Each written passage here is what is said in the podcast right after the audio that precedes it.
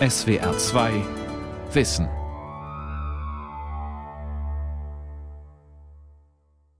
Mit dem Thema Täterprofile, das selbst in den digitalen Medien. Es ist eine merkwürdige Verwandtschaft. Viele Verfahren der Selbstrepräsentation auf Facebook oder WhatsApp gleichen auf frappante Weise den Methoden der Kriminologie. Das Format des Profils in den sozialen Netzwerken geht so zum Beispiel zurück auf psychiatrische Profile von Internierten oder auf Täterprofile von Mördern. Andreas Bernhard, Professor am Zentrum für digitale Kulturen der Leuphana Universität in Lüneburg, fragt nach den Ursachen dieser irritierenden Ähnlichkeit. Sein neues Buch zum Thema heißt Komplizen des Erkennungsdienstes erschienen bei S. Fischer. Ich habe mit Bernhard über das Thema gesprochen. Meine erste Frage war, ob er auch ein Profil bei Facebook hat. Ja, habe ich. Wie oft pflegen Sie das? Ich poste praktisch nichts aber bin stiller Mitleser. Also eher die Ausnahme dieser Facebook-Gemeinschaft? Ach, ich kenne eigentlich viele, bei denen das so ist, die mehr so ein äh, passives Verhältnis dazu haben. Es ist halt schwierig, wenn gewissermaßen ganz viel an Informationen und Kommunikation überhaupt nur noch über diese sozialen Medien läuft, also zum Beispiel neue Artikel, die empfohlen werden oder so, dann würde man sich schon aus sehr vielen Kommunikationszusammenhängen äh, rausschießen wenn man das gar nicht äh, tun würde. Aber sozusagen mitlesen und selber viel posten ist ja nochmal eine unterschiedliche Art von Gebrauch. Und Sie haben noch ein Profil angelegt, nämlich auf der Seite der Universität, an der Sie lehren. Muss ich. Müssen Sie, das will die Universität. Übrigens ein sehr gutes Profil, also mit einem sehr schönen Profilbild. Dann ist natürlich Ihre, Ihr Lebenslauf ist da, Ihre verschiedenen Publikationen. Das ist natürlich heute ein Muss für jeden Wissenschaftler und für jede Wissenschaftlerin. Es gibt eben ein, würde ich sagen, ein Mindestmaß, das sozusagen, wenn man sich nicht als Querulant erweisen will, man mitmachen muss. Also zum Beispiel, dass man auf der Homepage verzeichnet ist. Aber sagen wir so, die Entwicklung an der Universität war schon ein Impuls, dieses Buch zu schreiben, weil sagen wir, in dieser ganzen extrem auf neue Forschungsprojekte akquirierende Art des Forschens und des Akademischen, dass man ständig neue Projekte irgendwo finanziert bekommen soll, das hat natürlich viel zu tun mit dieser Inflation des, des Forschungsprofils oder des Antragstellerprofils. Also sagen wir, eine gewisse kritische Distanz zu dem Begriff hat sich bei mir schon nicht zuletzt durch diese neue Art der Universität entwickelt, wo man praktisch nur noch sich über das Forscherprofil definiert. Wir sind bei dem Thema Profile. Das ist ja sozusagen ein ganz wichtiger Teil in Ihrem Buch. Also diese gesamten digitalen Profile, die existieren bei Facebook, bei Twitter, bei LinkedIn, bei den Universitäten. Was hat sich dadurch verändert in den Inszenierungspraktiken des Selbst oder des Subjekts? Man muss es vielleicht noch ein bisschen ähm, relativieren und sagen, dass es regionale, nicht besonders erfolgreiche Vorstufen der sozialen Medien gab, die 1997 anfangen. Also wenn man jetzt streng mhm. ist, muss man sagen, seit 20 Jahren. Aber Facebook ist seit 2006 ein, ein öffentliches soziales Netzwerk. Also 10 bis 15 Jahre lang gibt es jetzt diese Kommunikationsform. Und ich würde schon sagen, dass sich eine Art von Selbstpräsentationszwang mehr oder weniger ergeben hat, der davor unbekannt war.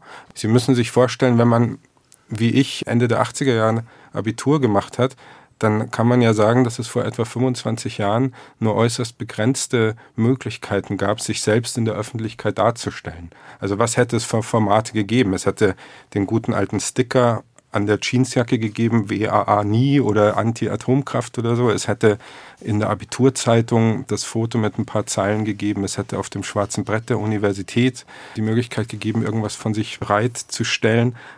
Aber innerhalb eines knappen Vierteljahrhunderts ist es eben dazu gekommen, dass man heute schon in gewisser Hinsicht sich als Außenseiter oder als jemand, der bestimmte Dinge nicht mitmacht, inszenieren muss, um äh, darauf zu verzichten, sich Profile anzulegen. Und insofern kann man schon sagen, haben wir heute die Situation seit etwa zehn Jahren, dass eine Vielzahl von Profilen in den sozialen Medien der Normfall ist.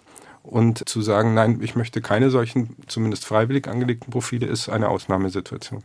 Ich glaube, es hat halt sehr, sehr handfeste Konsequenzen mittlerweile. Also sagen wir, wenn man jetzt der Vater eines Jungen ist, der im Fußballverein spielt und der Trainer entscheidet sich, sämtliche Informationen, wann man sich wo einzufinden hat, nur noch über die Facebook-Gruppe bekannt zu geben. Da hat man natürlich ein Riesenproblem, wenn man nicht hm, mehr, klar. wenn man nicht dabei ist. Das heißt, es ist jetzt, glaube ich, in den letzten Jahren so geworden, dass sehr, sehr viele Kommunikationssituationen nur noch zu bespielen sind für den Einzelnen wenn Profile da sind. Ja, das Interessante ist ja, ich bleibe bei dem Stichwort Zwang, was Sie eben genannt haben. Das Interessante ist, äh, man wird auch dazu gezwungen, praktisch solche Profile sich anzulegen in Bezug auf die spätere Berufskarriere, weil Unternehmen sich garantiert, wenn man sich irgendwo bewirbt, meine Facebook-Seite angeguckt wird.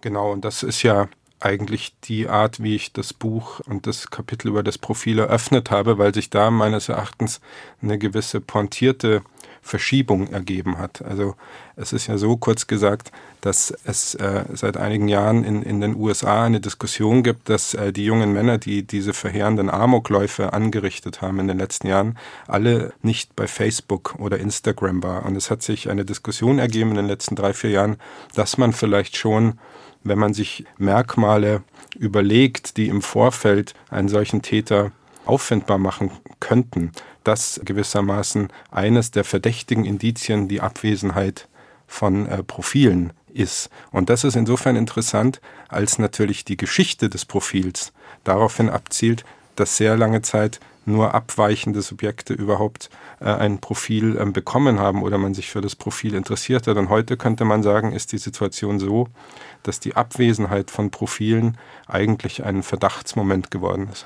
Das Interessante und Spannende an Ihrem Buch ist, dass Sie also zu verschiedenen neuen äh, digital basierten Phänomenen immer sozusagen einen kulturgeschichtlichen Exkurs machen. Woher kommt das Phänomen und welche Wurzeln hat es? Und da kommen Sie eigentlich immer wieder dazu zu sagen, zum Beispiel die Profile, die man in den digitalen Medien anlegt oder sich anlegt, rekurrieren zum Beispiel auf kriminalistische, polizeiliche Dinge, ja, auf Tätersuche, auf Fahndung, auf Sicherung von irgendwelchen Straftätern. Das heißt, unsere Profilbilder gehen zurück auf FBI-Bilder von Tätern? Also wie Sie genau sagen, das war im Grunde das Anliegen des Buchs. Es ist ja, glaube ich, ein Kennzeichen der digitalen Kultur, dass die attraktiven Erzählungen, die sie hervorbringt, also sagen wir mal das Teilen, das Sharing, die Community, äh, die Vernetzung, dass diese Erzählungen eine solche glänzende Macht entfalten, dass die Vorgeschichte dieser Formate verloren geht. Und wie Sie sagen, die Aufgabe, die ich mir mit diesem Buch gestellt habe, war eigentlich zu schauen, wo kommen diese Formate und wo kommen diese Technologien her. Und beim Profil wäre es jetzt so, dass man die Geschichte dieses Formats im 20. Jahrhundert sehr genau erzählen kann. Also das Wort Profil hat ja in den letzten Jahrhundert viel bedeutet, unter anderem die Seitenansicht des Gesichts, tut es ja noch heute. Aber das Profil als ein Kondensat der Biografie ist ein Phänomen des 20. Jahrhunderts und man kann eigentlich schon sehr genau zeigen, dass es im frühen 20. Jahrhundert anfängt, in der Psychologie und der Psychotechnik bei der, sagen wir mal, Begutachtung von schwer erziehbaren Kindern, dass russische Psychotechniker im Ersten Weltkrieg anfangen, ein Verfahren zu entwickeln, das sie das psychologische Profil von Kindern nennen und auf dessen Basis sie dann entscheiden, ob das Kind einer Sonderschule zugeführt wird oder einer normalen.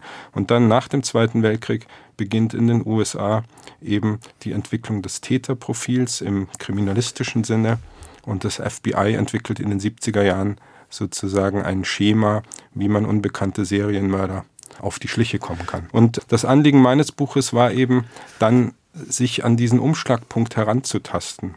Woran liegt es, dass ein Format namens Profil, das sagen wir mal vom Ersten Weltkrieg bis in die frühen 90er Jahre der Psychiatrie, Psychologie und Kriminalistik vorbehalten ist, um Verbrecher und Wahnsinnige dingfest zu machen, Woran liegt es, dass in einem Windeseile, muss man sagen, in einer Zeit von 10, 20 Jahren diese Formate umschlagen? Und zu, könnte man sagen, Vehikel der Selbstentfaltung werden. Wenn Sie das zum Beispiel solche Phänomene zurückführen auf kriminalistische Methoden, auf den Versuch, Täter zu vermessen, dann konterkarieren Sie ja erstmal mit einem gerüttelt Maß den Euphemismus unserer schönen digitalen Welt. Natürlich, hoffentlich. Ne? Also das ist schon mal ganz klar. Mhm. Natürlich, also das Buch sollte schon, das wäre mein Anliegen, eine Art Gegenerzählung produzieren zu jener Erzählung, die man von jedem Airbnb-Werbespot, von jedem, jeder Keynote von Mark Zuckerberg, von Facebook, von jeder Google-Konferenz mantrahaft, man könnte fast sagen, rein, reingedrückt bekommt, dass es um produktive, aktive, das Selbst stärkende, den sozialen Zusammenhang stärkende Verfahren geht. Und ich glaube, es ist sehr wichtig, einfach weil diese Erzählungen des, des Sharings und des Miteinanders so eine ungeheure Macht entfaltet haben in den letzten 10, 50 Jahren, 10, 15 Jahren, dass man halt vielleicht an die Vorgeschichte und an die Entstehungsgeschichte dieser Formate erinnert, um den, den Nutzern dieser Technologien, also uns allen, kann man ja sagen, zumindest ein Bewusstsein dafür äh, zu geben, äh, wo die Dinge herkommen. Wir müssen noch sagen, drei Felder spielen in Ihrem Buch eine Rolle. Also es geht um die Profile, es geht um GPS-Ortung, dass wir uns alle verfolgen können, wo wir gerade sind, dass uns Firmen verfolgen können. Und es geht dann nochmal ein ganz wichtiger Teil um die Selbstvermessung, um die Quantified Self-Bewegung, die mit Apple-Uhren durch die Gegend laufen, sich die Schritte zählen, Puls messen lassen, Herzfrequenz etc. Also wie kommt es erstmal zu dieser Nachahmung von FBI-Methoden, wobei diese Geschichte ausgeblendet wird und es kommt zu einer völligen Neuinterpretation. Profiling. Ich glaube, man muss ähm, zurückgehen, zumindest in die 80er Jahre und die frühen 90er, wenn nicht noch weiter zurück, in der in Nordkalifornien die Geschichte des Computers und die Anwendungsgebiete des Computers und die Vernetzungsmöglichkeiten des Computers im Namen des Internet, wie es dann hieß, genauer zu untersuchen. Und es ist ja wirklich so, dass in, in den 70er, 80er, frühen 90er Jahren diese Vorstellung, dass ein Computer nicht eine riesenhafte Rechenmaschine in einer Firma ist, sondern dass das ein Gerät ist mit einem Bildschirm, den ich selber benutze, dass diese Entwicklung gewissermaßen erstmal Technik mit Freiheitsgewinn oder Technik mit Individualisierungsgewinn assoziiert. Es gab zum Beispiel Mitte der 60er Jahre in Berkeley, einen in den USA zumindest sehr, sehr berühmten Studentenaufstand, wo sich die Menschen IBM-Lochkarten um den Hals hingen und gesagt haben, ich bin sozusagen ein Werkzeug der Informationsverarbeitung. Das heißt, in den 1960er Jahren war der Computer ein Subjekt hemmendes und vielleicht ein Subjekt bedrohendes Utensil. Mitte der 90er Jahre, als das Internet für alle sichtbar wird, sprechen die Leute davon, dass das Internet die subjektive Freiheit ermöglicht, die persönliche Freiheit ermöglicht. Und genau innerhalb dieser 30 Jahre hat es sozusagen eine Erzählung, die im später Silicon Valley genannten Teil von Kalifornien beginnt, geschafft, den Computer und das Internet umzukodieren von einer Technologie, die Individualität bedroht, zu einer Technologie, die Individualität ermöglicht. Und das ist die Vorgeschichte, die man, die man, glaube ich, erzählen muss, um die letzten 20 Jahre zu verstehen. Also geht es zum Beispiel jetzt um eine neue Stufe der Autonomie, eine neue Stufe der Selbstbefreiung, der Selbstinszenierung dann auch? Ich glaube, dass man dann sagen muss, dass äh, diese Vorstellung Mitte der 90er Jahre, als das Internet für alle spürbar und ähm, in die Tat umsetzbar wurde, dass diese Erzählungen da ihre Macht entfaltet haben. Ja? Also wenn Sie sich zurückerinnern, Mitte der 90er Jahre, die großen frühen Theoretiker des Internets, also Autoren wie Nicholas Negroponte oder Sherry Turkle oder John Perry Barlow, die haben ja gesagt, dieses freie Internet, dieser Raum, der Cyberspace, der nicht kontrollierbar ist, der ist für uns eine Gegenöffentlichkeit. Der macht uns zu nicht regierbaren Wesen. Das war eine unglaubliche Utopie. Und dann ist es aber sehr, sehr wichtig, diesen zweiten Schnitt ähm, sich zu vergegenwärtigen zu dem, was man seit dem Jahr 2004 das Web 2.0 nennt. Ja? Dieser Übergang hat ja dazu geführt, dass diese ganzen Vorstellungen von Raumlosigkeit, Körperlosigkeit, Identitätsmultiplikation, wie es in den 90er Jahren der Fall war, im Grunde polizeilich dingfest gemacht wurde. Und ich würde sagen, dass das Profil und die Ortung, also ja. die zwei großen Sachen mhm. äh, der digitalen Kultur in den letzten zehn Jahren, ja eigentlich diametral gegenübersteht diesen Phänomenen oder Wünschen der Auflösung und der Persönlichkeitsvervielfältigung ähm, aus der Frühzeit des Internets. Warum? Weil Ortung und die, das Profiling wollen jetzt wieder reale Bilder haben, wollen einen realen Ort haben, an dem genau. ich mich aufhalte? Genau, und ich würde sagen, das muss man von Fall zu Fall sich genau anschauen. Aber wenn man jetzt mal als Beispiel Facebook nimmt, als einen der sicher mächtigsten Agenten dieses Web 2.0, dann kann man Folgendes sagen. Mark Zuckerberg, der Facebook-Chef, hat ja immer wieder gesagt, der Grund, warum Facebook, sagen wir um das Jahr 2007, 2008 herum, das früher viel größere Netzwerk MySpace geschluckt hat, war, dass Facebook nur ein Profil pro ähm, Nutzer erlaubt hat und festgesetzt hat, dass es ein echtes Profil sein muss. Und äh, Mark Zuckerberg sagte in jedem Interview einige Jahre lang, MySpace hat so viele Profile erlaubt von ihren Nutzern, wie sie wollten und MySpace hat äh, Fake-Profile erlaubt. Und wir haben das reduziert auf das eine echte Profil und im Kleingedruckten von Facebook kann man das ja auch nachlesen auf der Website. Jeder darf nur ein Profil, es muss ein echtes Profil. Mhm. Es gibt ja Fälle, die kennt man, wo Menschen, die einen Spitznamen hatten, wie zum Beispiel die Autorin äh, Stefanie Sargnagel, die musste dann ihren echten Namen Stefanie Sprengnagel nennen, sonst wäre das Profil gesperrt worden. Jetzt sind wir beim ganz interessanten Punkt. Wir hatten nämlich, bevor es zu dieser Profilschärfung kam, hatten wir das Ideal der fluiden Intelligenz und der multiplen Persönlichkeit. Die Internetgurus sagten, wir könnten im Netz unsere gesamten Identitäten wunderbar ausleben. Das ist jetzt ein Punkt, der wieder zurückgenommen wurde. Jetzt haben wir eigentlich den Bezug auf eine Identität. Interessant daran finde ich, dass das doch im Grunde genommen marktwirtschaftlich orientiert ist, weil Facebook will damit ja sicherstellen, dass ein Kunde nur eine Identität hat, den kann man auch immer nur mehrere Produkte an eine Person anbieten, oder? Genau, das ist der Punkt. Also das äh, also es ist eine marktwirtschaftliche Logik, die dahinter steht. Es ist eine marktwirtschaftliche Logik, die nobilitiert wird durch Philosophie. Also Mark Zuckerberg in seinen Interviews sagt ja, äh, Facebook steht für Integrität, und Integrität heißt Identität, deswegen nur ein Profil. Die wahre Antwort, würde ich sagen, und Sie haben sie schon angedeutet, ist natürlich die, ein Profil bedeutet, dass die Werbekunden, mit denen Facebook zusammenarbeitet, genau wissen, mit wem sie es zu tun haben. Sie wissen, dass derjenige, der das Profil hat, so und so heißt, da und da wohnt und als Werbeadressat identifizierbar ist. Und das ist, glaube ich, eine sehr, sehr wichtige Entwicklung, dass das, was man vielleicht die, die, die Devirtualisierung des Netzes nennen könnte oder eben die Rückkehr der polizeilich verifizierbaren Realitäten immer zu tun hat mit marktwirtschaftlichen Entscheidungen. Es geht darum, echte Menschen auf den Profilen nachzuweisen, die echte Werbekunden sind, die dann zum Beispiel im, im Modus dieser personifizierten Werbung, von der ja viel die Rede ist zurzeit, adressierbar sind. Mhm. Das ist ein Punkt, glaube ich. Wenn Sie sagen, das geht um eine Rückkehr dieser polizeilichen Motive und vielleicht auch dieser polizeilichen Strategien, befinden wir uns dann äh, auf dem Weg in den oft beschworenen Polizeistaat? Ja, ich glaube, dass das ja so eine Art Fluchtpunkt von meinem ähm, Buch ist, dass es ja diese sehr merkwürdige Paradoxie gibt, dass wir, was die technologischen Verhältnisse betrifft, ja genau in der Art, wie Sie sagen, Polizeistaat oder Überwachungsstaat wären, die in den 80er Jahren zum Beispiel bei der Orwell-Lektüre damals oder bei, bei den Volkszählungsängsten etc. befürchtet und angemahnt worden sind. Also wenn man sich anschaut, was Orwell 1948 in seinem Buch 1984 geschrieben hat, kann man sagen, heute sind, äh, ist die Dichte der Bildschirme, sagen wir mal, ein Vielfaches äh, enger, maschig.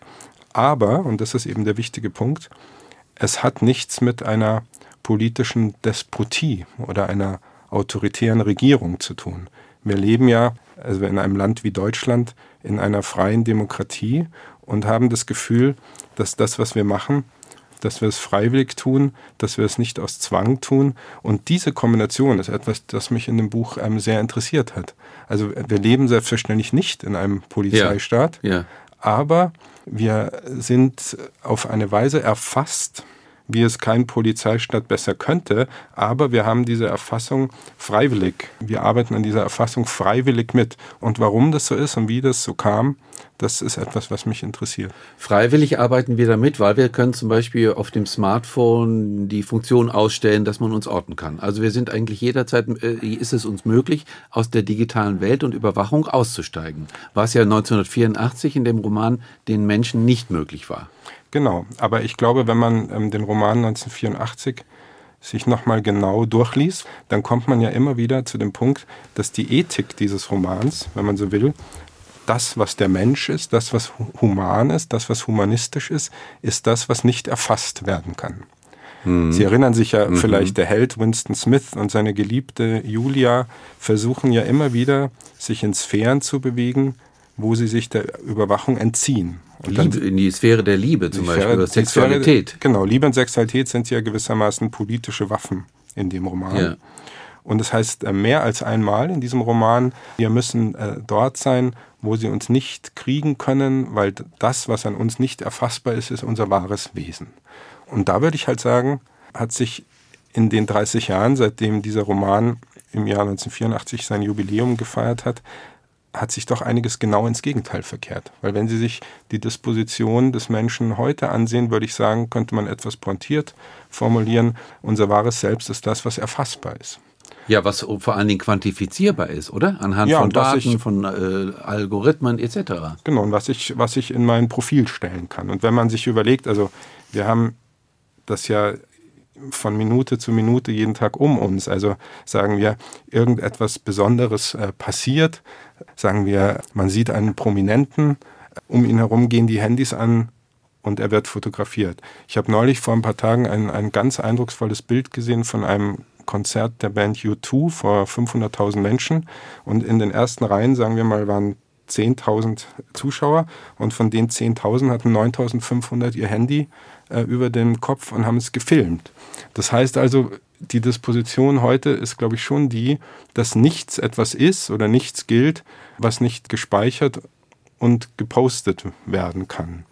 Und das ist ja ganz interessant, das mit einem Roman wie 1984 zu vergleichen, weil man sagen kann, die rein technische Konstellation ist da aber sie wird nicht mehr als etwas empfunden, was aufoktroyiert ist, wogegen man sich wehren muss, sondern sie ist etwas, was man zu 100 Prozent an dem man zu 100 Prozent partizipieren muss, um ein Mensch zu sein. Und das ist, glaube ich, schon eine interessante Disposition unserer Zeit. Klammer auf, Sie beschreiben in Ihrem Buch auch ein großes Kapitel zur Volkszählung 1900 in den 80er Jahren. 87. 87, ich kann mich sehr genau erinnern. Wir haben uns alle gewehrt dagegen. Es gab einen Aufstand.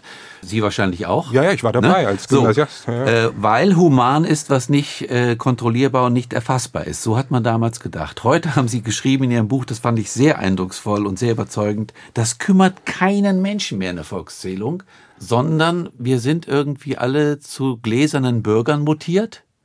Uns kann man gar nicht mehr erfassen. Was ist da vom Menschenbild her passiert? Ja, ich meine, das ja? Gläserne ist ja eine tolle Metapher, weil in Berlin, wo ich wohne, gibt es ja eine große Biomolkerei, äh, die heißt die gläserne Molkerei. Das heißt, die Semantik. Sie können da reingucken und gucken, wie die Kühe gemolken werden. Das ist ein Gütesiegel. Ja? Man kann sagen, die Semantik des Gläsernen hat sich innerhalb von drei Jahrzehnten vom Bedrohlichen zum ethischen und ökologischen Gütesiegel verwandelt. Ich glaube, dieses Beispiel, das Sie jetzt ansprechen mit der Volkszählung, ist, sagen wir mal, für jeden Menschen in Deutschland ab einem gewissen Alter, also sagen wir mal für jeden über 45 vielleicht, sehr anschaulich, weil jeder eben noch weiß, auf welcher Seite er war und jeder noch weiß, wie sozusagen die, die aufgeladenen Stimmen auf den Demos und auf den Podien ja, natürlich. praktisch den Überwachen. Ja. Und, wenn, und ich habe mir das ja, ganz genau. Und ich habe mir das ja dann nochmal angesehen auf YouTube, die ganzen Videos, und man glaubt ja wirklich, dass wir Teil einer, einer Massenhysterie waren. Wenn man sich nämlich diesen Bogen ansieht, diesen ähm, ähm, berüchtigten Mantelbogen, ist ja, glaube ich, die intimste Frage, wie lang ist der Weg von Ihrer Wohnung zur Arbeit? Ja, genau. Das und ist heute, die intimste richtig. Frage. Und heute posten wir alle. Und vergleichen unsere, Sie das ja, mal. Ja, heute posten wir alle ohne Bedenken Bilder unserer Wohnung, Bilder unserer Frau, Bilder unserer Kinder. Ja, diese wichtige Frage, ähm, was, was bedeutet das?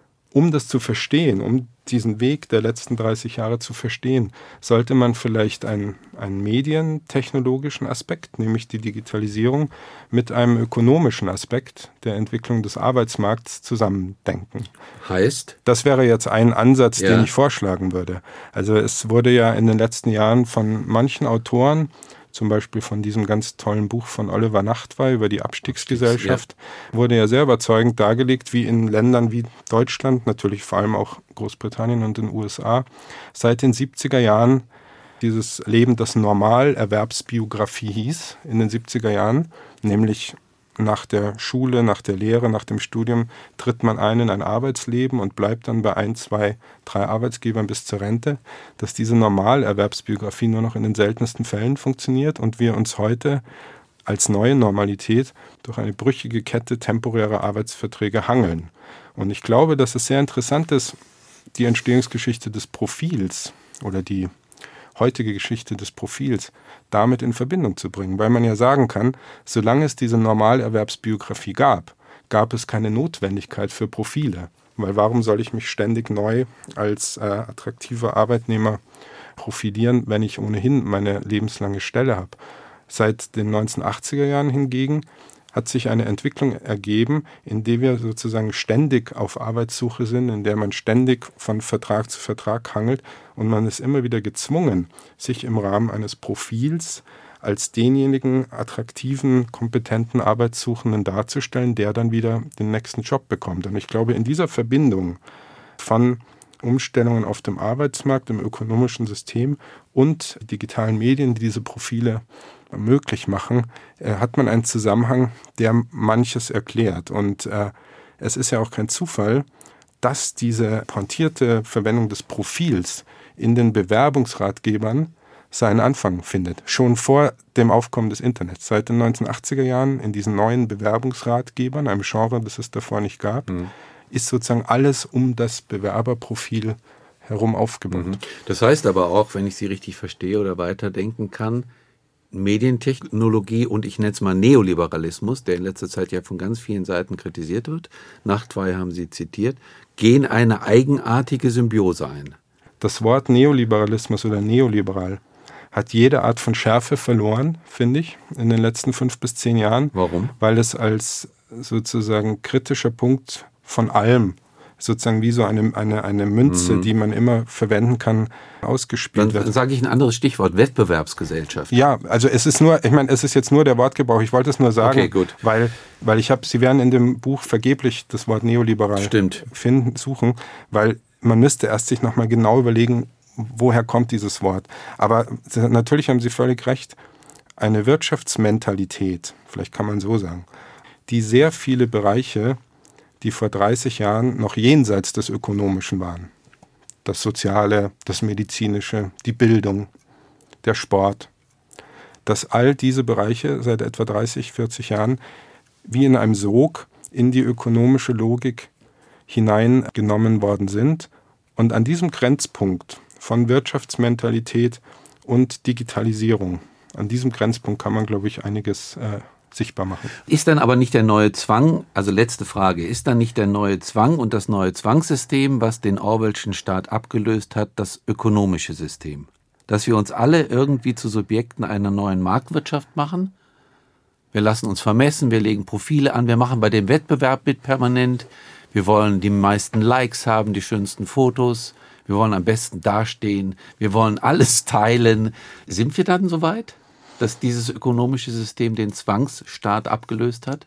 Also ich glaube, eine ähm, Forschungsfrage, die jetzt in, in Ihrer Konklusion enthalten ist, ist auf jeden Fall lohnend und das wäre auch der Punkt, den ich jetzt weiter vielleicht verfolgen wollen würde in, in meinen Untersuchungen, ist schon die Frage, inwieweit äh, sind Facebook oder Google zur Regierung geworden, ja, und inwieweit sind genau diese Fragen der Menschenregulierung, die der Regierung obliegen in den letzten Jahrhunderten oder, oder noch weiter zurück. Inwieweit sind die in den letzten 15 Jahren übergegangen auf Unternehmen, mhm. wobei bislang zumindest das, was uns alle hat aufschreien lassen, sagen wir mal vor 30 Jahren, weil der Staat etwas von uns wollte, über uns herrschen wollte, uns gläsern machen wollte, bislang zumindest, was diese Unternehmen betrifft, noch nicht so kollektiv ähm, als bedrohlich empfunden wird. Und die Frage ist, wohin das führt, und das muss man, glaube ich, beobachten.